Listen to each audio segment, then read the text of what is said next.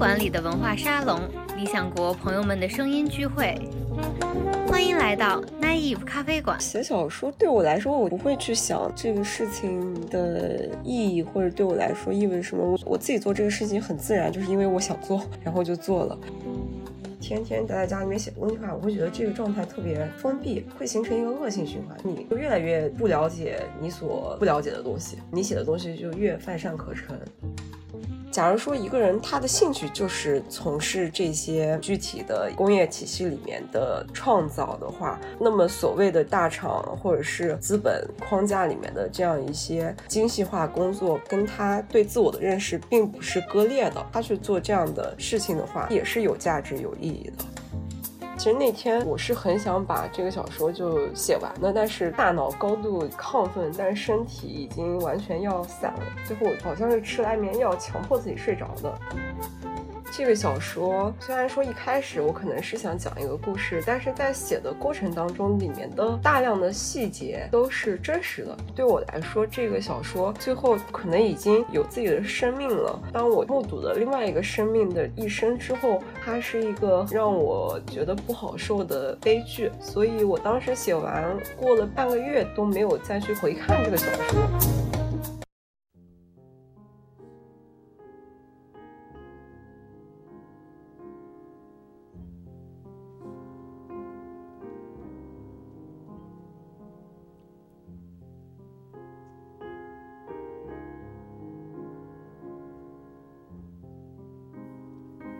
大家好，这里是 Naive 咖啡馆，我是格里格，我是今天的嘉宾主持。那今天我们请到青年作家大头马，跟我们一起分享他的新书《酒故事》，还有他在创作《酒故事》背后的生活。那请大头马和我们打个招呼吧。大家好，我是大头马，希望大家可以去买我的新的小说集《酒故事》，谢谢。《九故事》这本书其实叫《九故事》，它里面是六个短篇小说组成的，并且这六个短篇小说它都是我们非常熟悉的一些小说的名字，比如说《白金》，然后还有。了不起的盖茨比以及到灯塔去，其实大头马他的这个故事可能跟这些经典小说之间没有那么大的联系，或者他有那么一丝关联。大头马他自己介绍自己说，特别擅长一本正经的胡说八道，以及煞有介事的无所事事。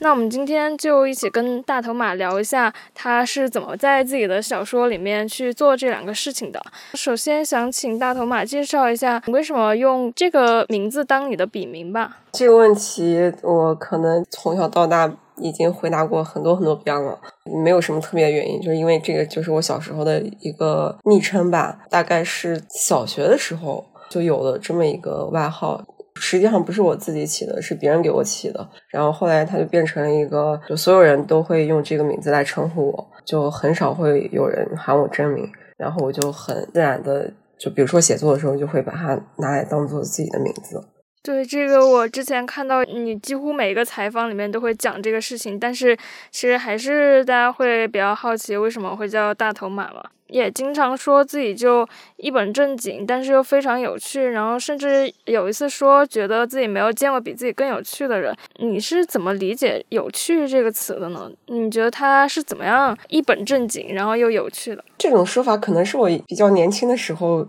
说的话吧，我其实现在也不觉得自己是一个有趣的人，就而且“有趣”这个词语可能也并不是特别准确，当时应该也就是随口这么一说。如果你让我就现在特别一本正经的去回答你这个问题的话，确实也比较困难。其实也不用一本正经，因为“有趣”这个词还挺多人，至少在年轻的时候都用来形容自己的，比如说有趣啊、酷啊。就我自己觉得，可能这个词特别喜欢在年轻的时候用来。彰显自己的不一样吧。那你在回看自己当时的那样一种状态的时候，你现在是怎么看的呢？我觉得可能就是这种表述，更多的是它背后的东西是一种个体对于世界或者对于其他人的其他的存在的这样一种好奇和热情。当一个人他比较年轻的时候，他还抱有对于这个世界的未知部分的好奇心的时候，他可能会觉得很多东西在他看来都会觉得很有趣，包括他自己。那么这个有趣，它可能并不是真的是一种对自我的评价，而是他本身对于他所身处的这个世界的这样一种态度。我相信应该很多人都会有这样的感受，就当你变得更老，或者说你变得更成熟之后，你会对很多东西都开始丧失兴趣，然后会缺乏热情。这个时候，你不仅是觉得自己变得没有意思了，更多的是你觉得这个世界没有什么意思了。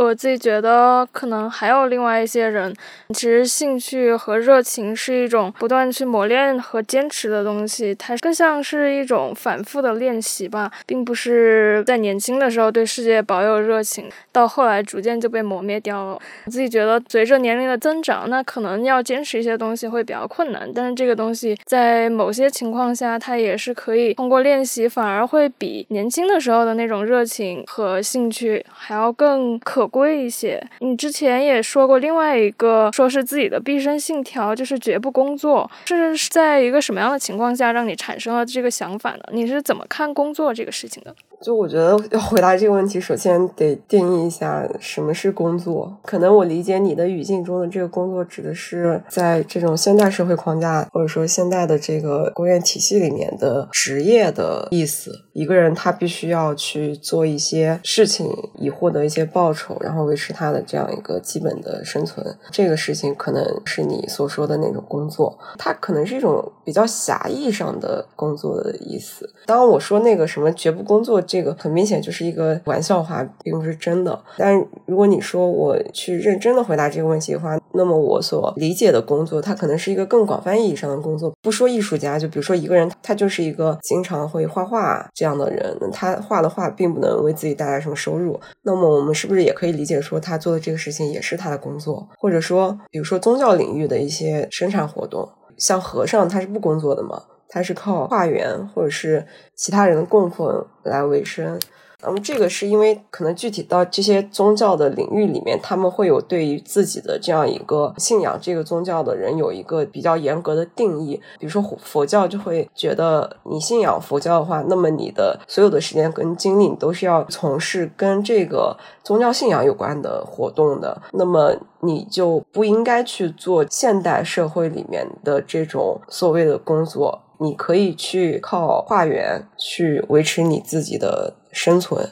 我们应该怎么去看这一类的生产活动？它是工作吗？那么，如果你觉得这样也是一种工作的话，那它显然跟问题里面的那个语境里的工作是不一样的嘛？所以，就我说的这个绝不工作，就虽然是也是一种玩笑，但我觉得更多的是指的是那种仅仅是为了满足你的生存需要、生存所需去换取一些报酬的这样一类生产工作吧，并不是说我就是不去做任何事情了。我在看到你这个说法的时候，其实特别能理解，因为我当时看到你说绝不工作，我理解了这个工作，它其实是在资本系统里面非常剥削人的一个工作，比如说九九六这样的工作。再联系到我之前看到你说自己在互联网公司做过产品设计，那我可能就会天然的联想到你抵制的是九九六这样的一种工作。其实工作它在很大程度上已经跟有薪劳动被绑定在一起了。那那其实很多无薪劳动，它都没有被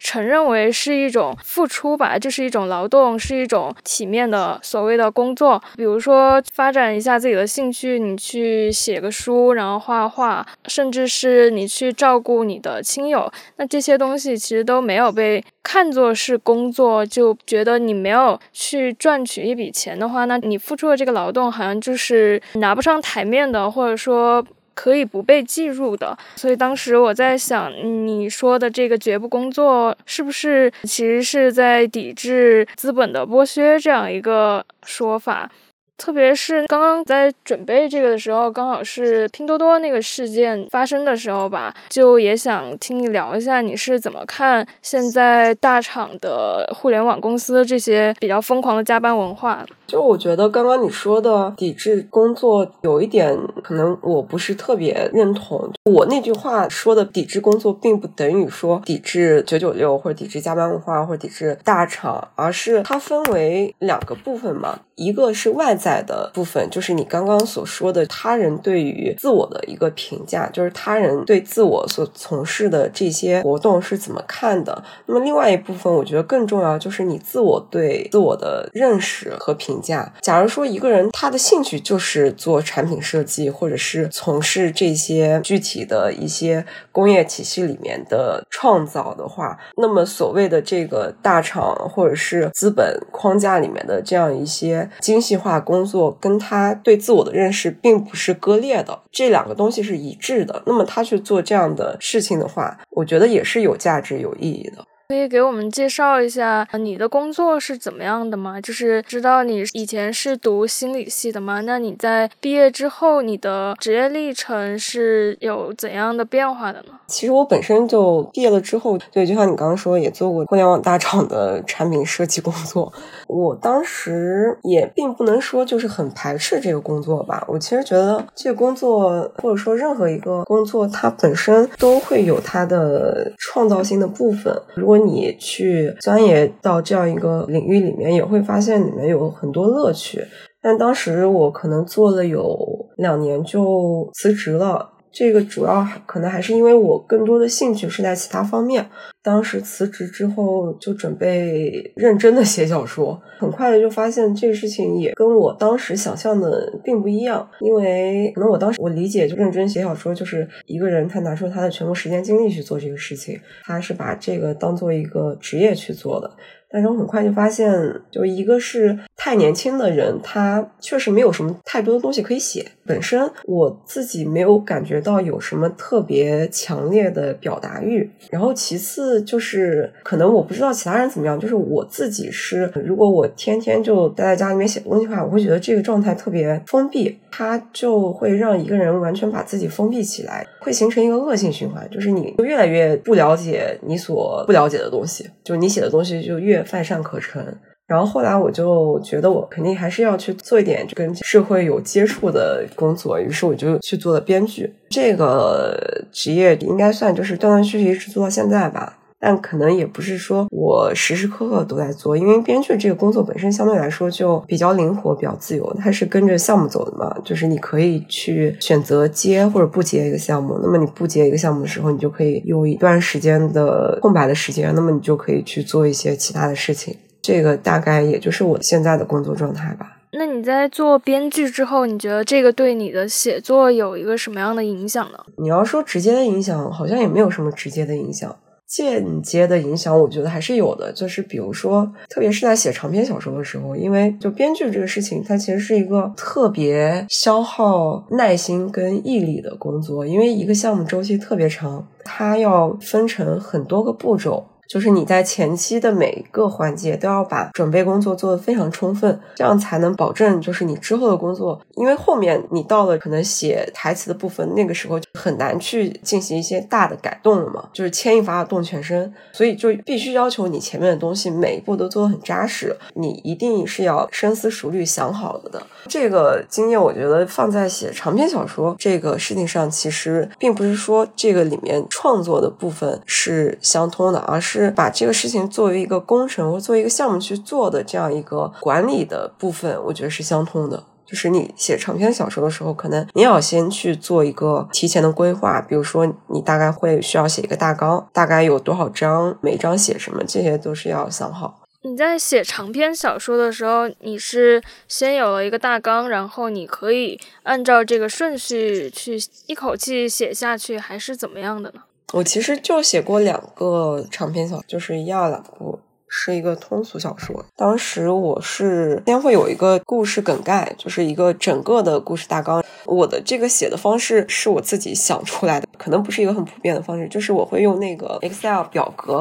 去做一个整个小说的，它会分成很多部分的这样一个细节的规划。比如说每个人物会有一个人物线，然后每个章节会有一个章节的梗概，这个章节跟人物再包括一些可能是所谓的这个情节点啊，或者是一些情感点啊，这样的线会组合成一个很综合的表，把这个表格做的比较细致之后，然后我可能才会动笔写小说。比如说，你一个章节成型之后，你倒回去修改这个小说的时候多吗？比如说你在反复去看的时候，会不会到最后呈现出来的这个跟第一稿就已经完全不一样了？还是说从一开始就已经写了自己比较满意呢？不太会去改大的部分，可能顶多就是一些语句的调整，或者说一些增改吧。但是大概的大体的部分是不会有什么改变的，因为就是相当于你已经把这个东西在自己的大脑里写了一遍，然后你已经用这样一个表格去把整个小说的骨架给搭出来了。那么在具体去写的时候，真的就只是一些文字上的处理吧。我有一个觉得特别有意思的地方，就像你刚才说自己在一开始写小说的时候，其实表达欲不是特别强，不是很确定自己要写什么。你在另外一个采访里面也提到，说自己的小说好像不是很有母题，但是另一方面，你又写了那么多小说，你怎么看这个问题呢？就是你写小说是为什么呢？我觉得写小说对我来说，我不会去想这个事情的意义，或者对我来说意味什么。我我自己做这个事情很自然，就是因为我想做，然后就做了。至于这个表达欲，刚刚说的表达欲，可能是一种就是关于一个自身经验的表达欲，或者是关于某一个话题或母题特别有话想说。我写小说并不是从这样一个出发点去写的。我每次想写一个东西的时候，那个点可能会很奇怪。就是它有时候会是一个我的脑海里大概有一个氛围或一个气质，我想要去试着去描绘出那样一种气质的东西，那么我会去做。那有时候可能是我想到了一个很好的故事，我觉得这个故事很有意思，我会试着去把它写出来。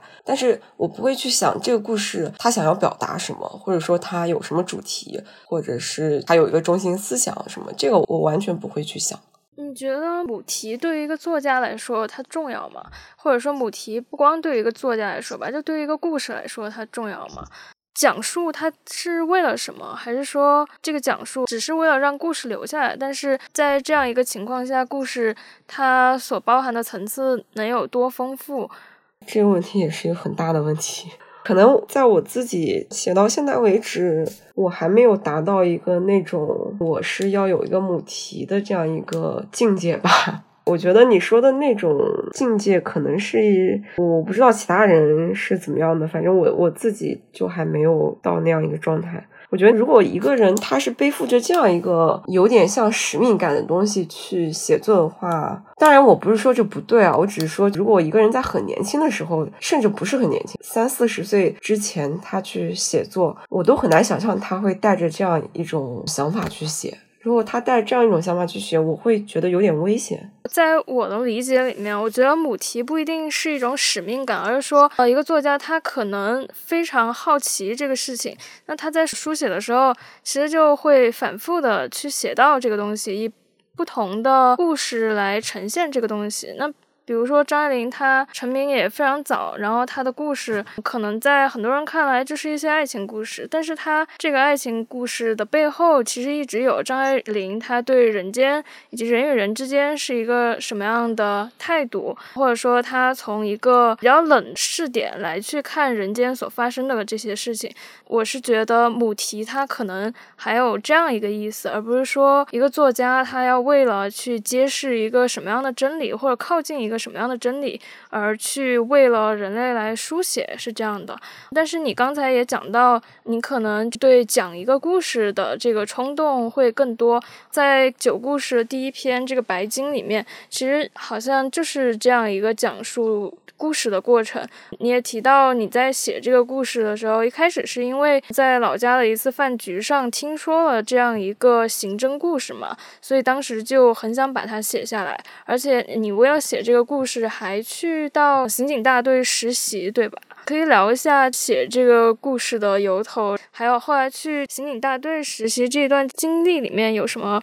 有趣的事情可以分享一下吗？以及它对你写小说来说，你觉得有什么样的帮助呢？其实最开始就是像你说的那样，就是在一个饭局上，然后听说了这样一个案子。当时确实就是对于那个案件比较感兴趣，因为跟我讲这个案子的人，他是当年侦办这个案子的警员之一，他还是属于并不是特别核心的那样一个警员，因为他后来也离开公安了。他当时跟我讲这个案子，他表达的态度是一种比较唏嘘的态度，因为就可能要涉及到这个案子一些具体的事情。他会觉得当年那个案件的凶手，首先他并不是那种很典型的犯罪者，他这个人本身自己的成长经历、背景什么的也都挺有意思的，会让人觉得就可能你如果放在现代社会的话，它会是一个很好的 非虚构写作的一个样本。再到他犯下的这个案子本身也有很多点会让人觉得，也不能说是同情吧，而是会觉得有点唏嘘。所以我当时就想去，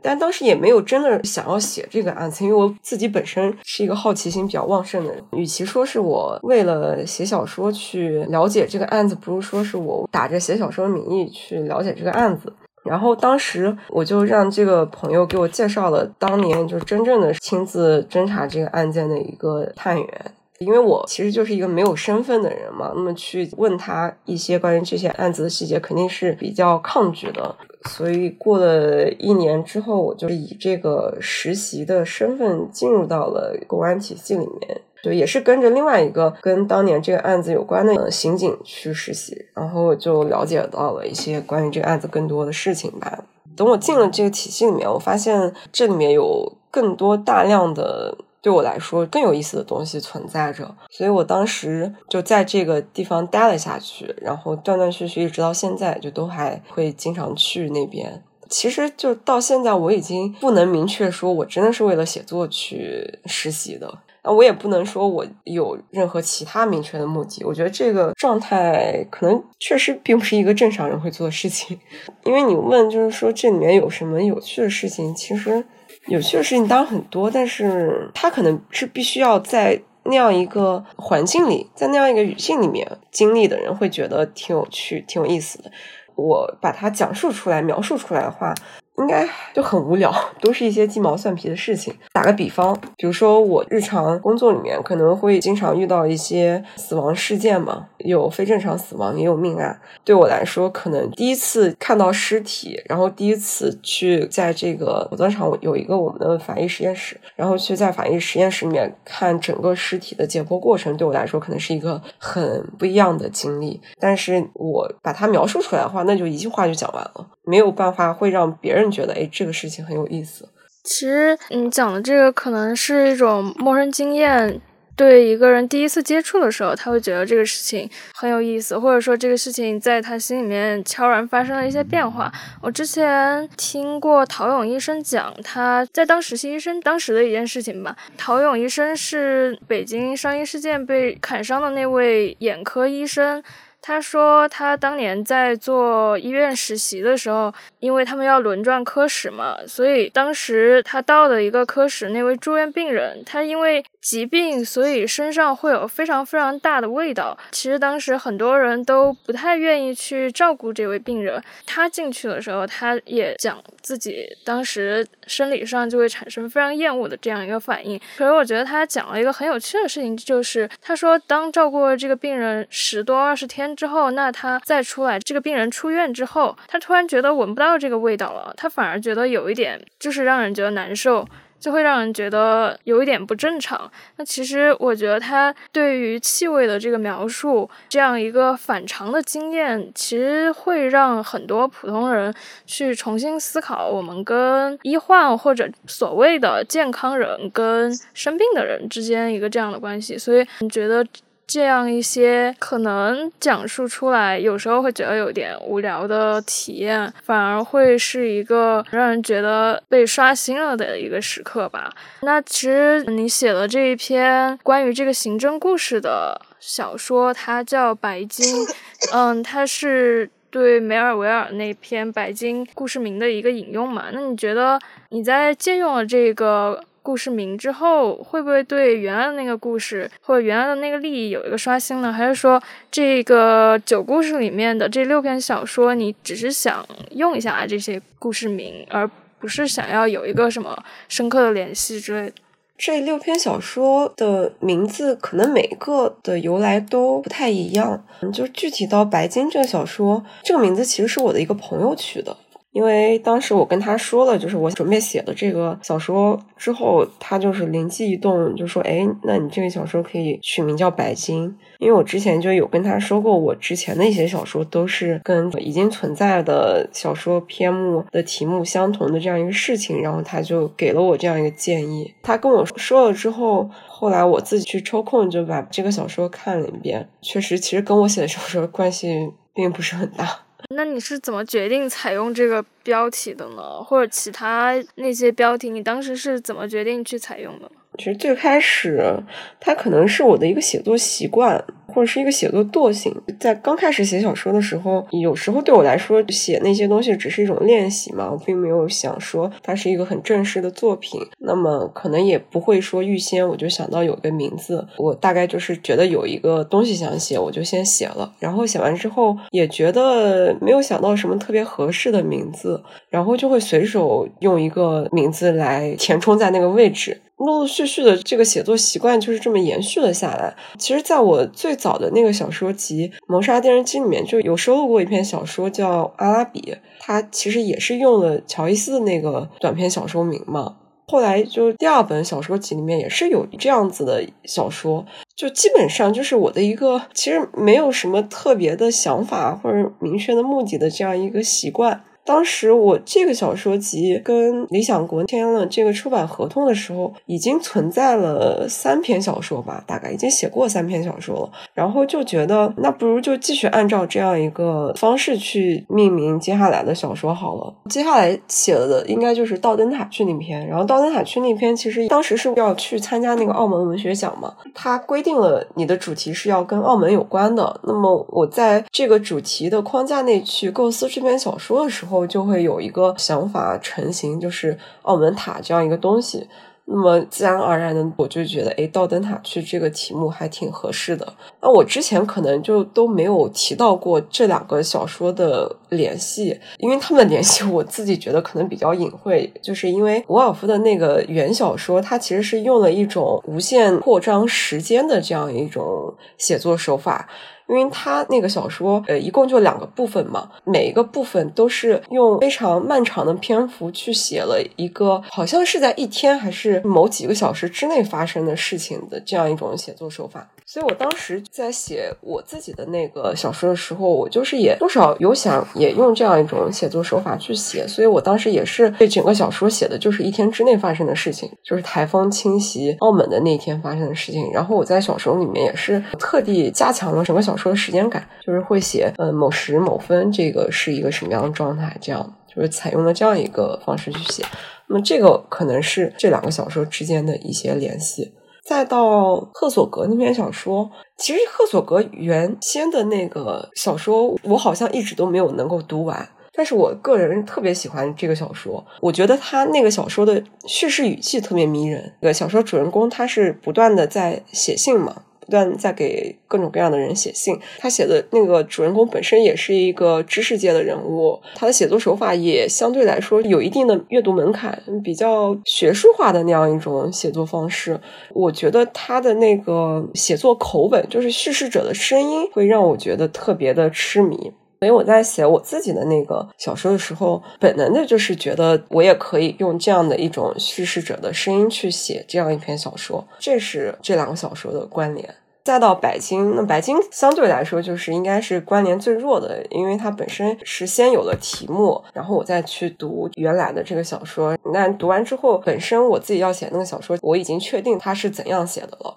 所以也没有办法去做一些两者之间的联系。那九故事这个名字呢？因为九故事其实它也是赛格林的短篇小说集的名字嘛。你当时是怎么决定用九故事来当这部小说集的名字呢？想到了，觉得还挺合适的，就用了。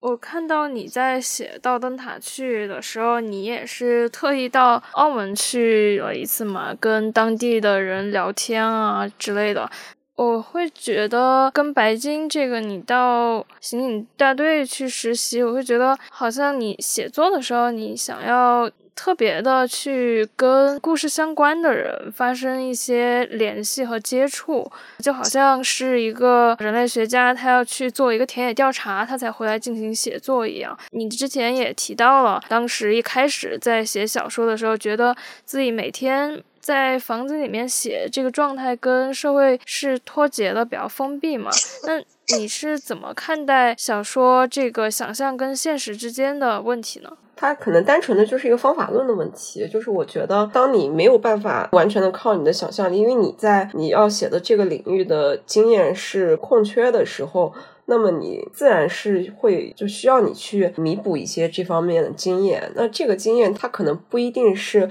直接跟你要写的那个具体的东西相关的。有，我觉得很多时候我是最开始的时候是处在一种死马当活马医的那样一个状态。就比如说写澳门那个题材的小说的时候，因为我对澳门我之前去过，但是是属于那种就是很典型的观光客式的旅游。我其实对那个城市没有什么特别深的概念或者想法，我对它的一些观感都是特别肤浅的。具体到我想到要去写这个主题小说的时候，当时我也不知道要写什么。但是我觉得，就你也不可能就是你自己坐在这里瞎想吧。那么你还不如去到那边去看看，你说不定就有所谓的灵感就降临了呢。那么确实，我后来就发现这样一种方法是一种特别实用的方法。当然，它也有可能就是你确实是在做无用功。当你去到当地之后，你会发现你最后一无所获，这总比你什么都不做要好吧？就是你可以把这个可能性提高一点点。你之前也说特别希望自己的短篇小说集它是一个整体性的东西，就是每一篇之间它可能是有一个联系在那里的，而不是打包在一起的。然后说到对之前出了几本短篇小说集都不是特别满意，那你觉得这次的九故事做到这个整体性上？面的要求吗？我觉得应该也没有，我自己肯定也不是很满意。就像我刚刚说，它其实也并不是一个我提前规划好的东西，没有说我是从零开始想好的一个整体的写作计划，然后再去写的，而是可能在半中央去开始的这样一个写作。也是因为之前对我来说，写作它还是一个相对来说比较业余的这样一种状态吧，就是我没有特别把这个事情当成一个我的全职工作去做。所以很多时候写的还是比较随心所欲的，最后的结果肯定是跟我自己的想法还是差的比较远的。其实跟你聊下来，觉得可能讲故事对你来说会更重要一些。那其实现在关于讲故事，就是叙述它的功能，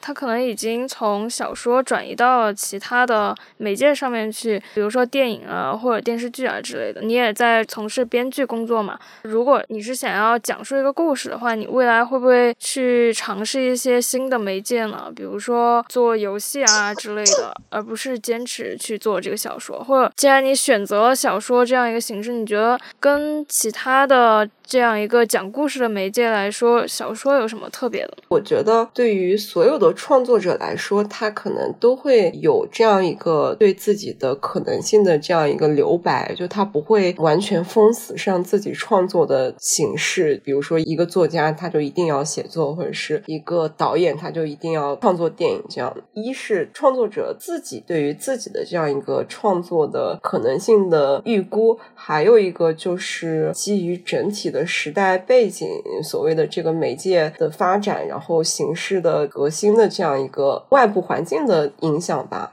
当我自己肯定是我当然很想这种尝试各种各样的创作，比如说你刚刚说的游戏，其实我之前因为也是有在互联网公司工作这样一个经历嘛，那么当时我其实也有想过去游戏公司工作。之前特别想去暴雪那个公司做那个世界观设计师，加上我自己本身也挺爱打游戏的，以后如果有机会的话，肯定也觉得这也挺好的，就能做游戏什么的。但是我觉得这里面是跟写小说最大的一个不同，主要是写小说是你一个人完全可以自己掌控的东西，因为它只涉及到你自己一个人。那么你有一支笔、一张纸就可以写了。但是无论是做游戏还是做电影，它都是一个合作的工作，它涉及到的是一个特别大的团队，这个事情就变得复杂了很多很多。有很多时候都已经跟创作本身没有关系了，里面涉及到很多的各种各样的东西需要你去考虑。其实写小说，我会发现一些作家其实跟他的编辑有很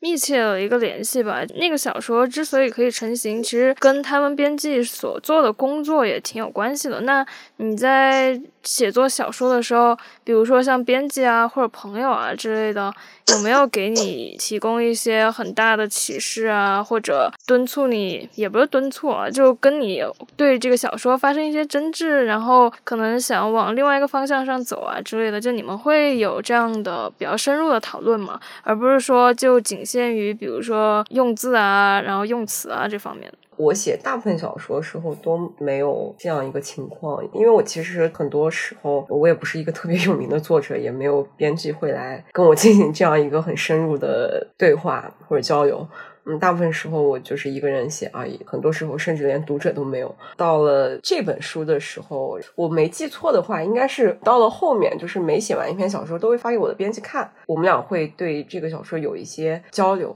那么，尤其就是在《白金》这个小说，我当时写完之后，自己整个情绪就是有点出不来，因为我写这个小说写到后面，当时整个写作大概花了十三天。然后写到倒数第二天的时候，我写了整整一天，就从早上写到凌晨吧，就写了十几个小时。这个可能打破了我所有的记录，就从来没有写过这么长的时间，包括整个的这样一个状态，就一直处在一个特别特别紧张的状态。其实那天我是很想把这个小说就写完的，但是当时就是。自己的身体已经 支撑不了了，大脑高度亢奋，但是身体已经完全要散了的那两个状态。然后最后好像是吃了安眠药，强迫自己睡着的。到最后一天，把这个小说终于写完之后，我整个人其实就是有一点懵逼的那种感觉。可能是因为我当时太带入这个人物，然后太沉浸在那个小说的情绪里面了。我自己是觉得特别特别的难受，就心里堵得慌。因为这个小说虽然说一开始我可能是想讲一个故事，但是在写的过程当中，里面的大量的细节都是真实的，要么就是我自己经历的，或者是听说的，或者是看到的这样一些细节。那么对我来说，这个小说最后他自己就可能已经有自己的灵魂，或者是有自己的生命了。当我去目睹了另外一个生命的一生之后。我自己会觉得它是一个很让我觉得不好受的悲剧，所以我当时写完，我过了半个月都没有再去回看这个小说。在这个期间，我就发给了包括我的编辑，然后包括一些朋友去看。我知道我自己不太能够在这种状态里去对这个小说进行一个客观的评价，所以我觉得我希望得到一些他人的建议。那么当时我的编辑还有一些朋友也都给了我他们的一些想法和建议，我觉得这些建议都说的很中肯，而且也很准确。所以我在后来修改的时候也是有采纳他们的一些建议去进行这样的修改。就我，我其实觉得这个状态挺好的，它也是可遇而不可求的东西吧。因为如果是我自己的话，我其实不是很愿意看别人给我发的小说，因为这个事情本来就是耗费你自己的精力、时间和耐心的这样一种事情嘛。所以我其实也不太好意思去发给别人看，然后让他们给我一些建议。我觉得这个就是有点是麻烦别人的一个事情。所以，如果之后有朋友或者编辑愿意去给我这样一些帮助的话，我就会觉得还挺好的。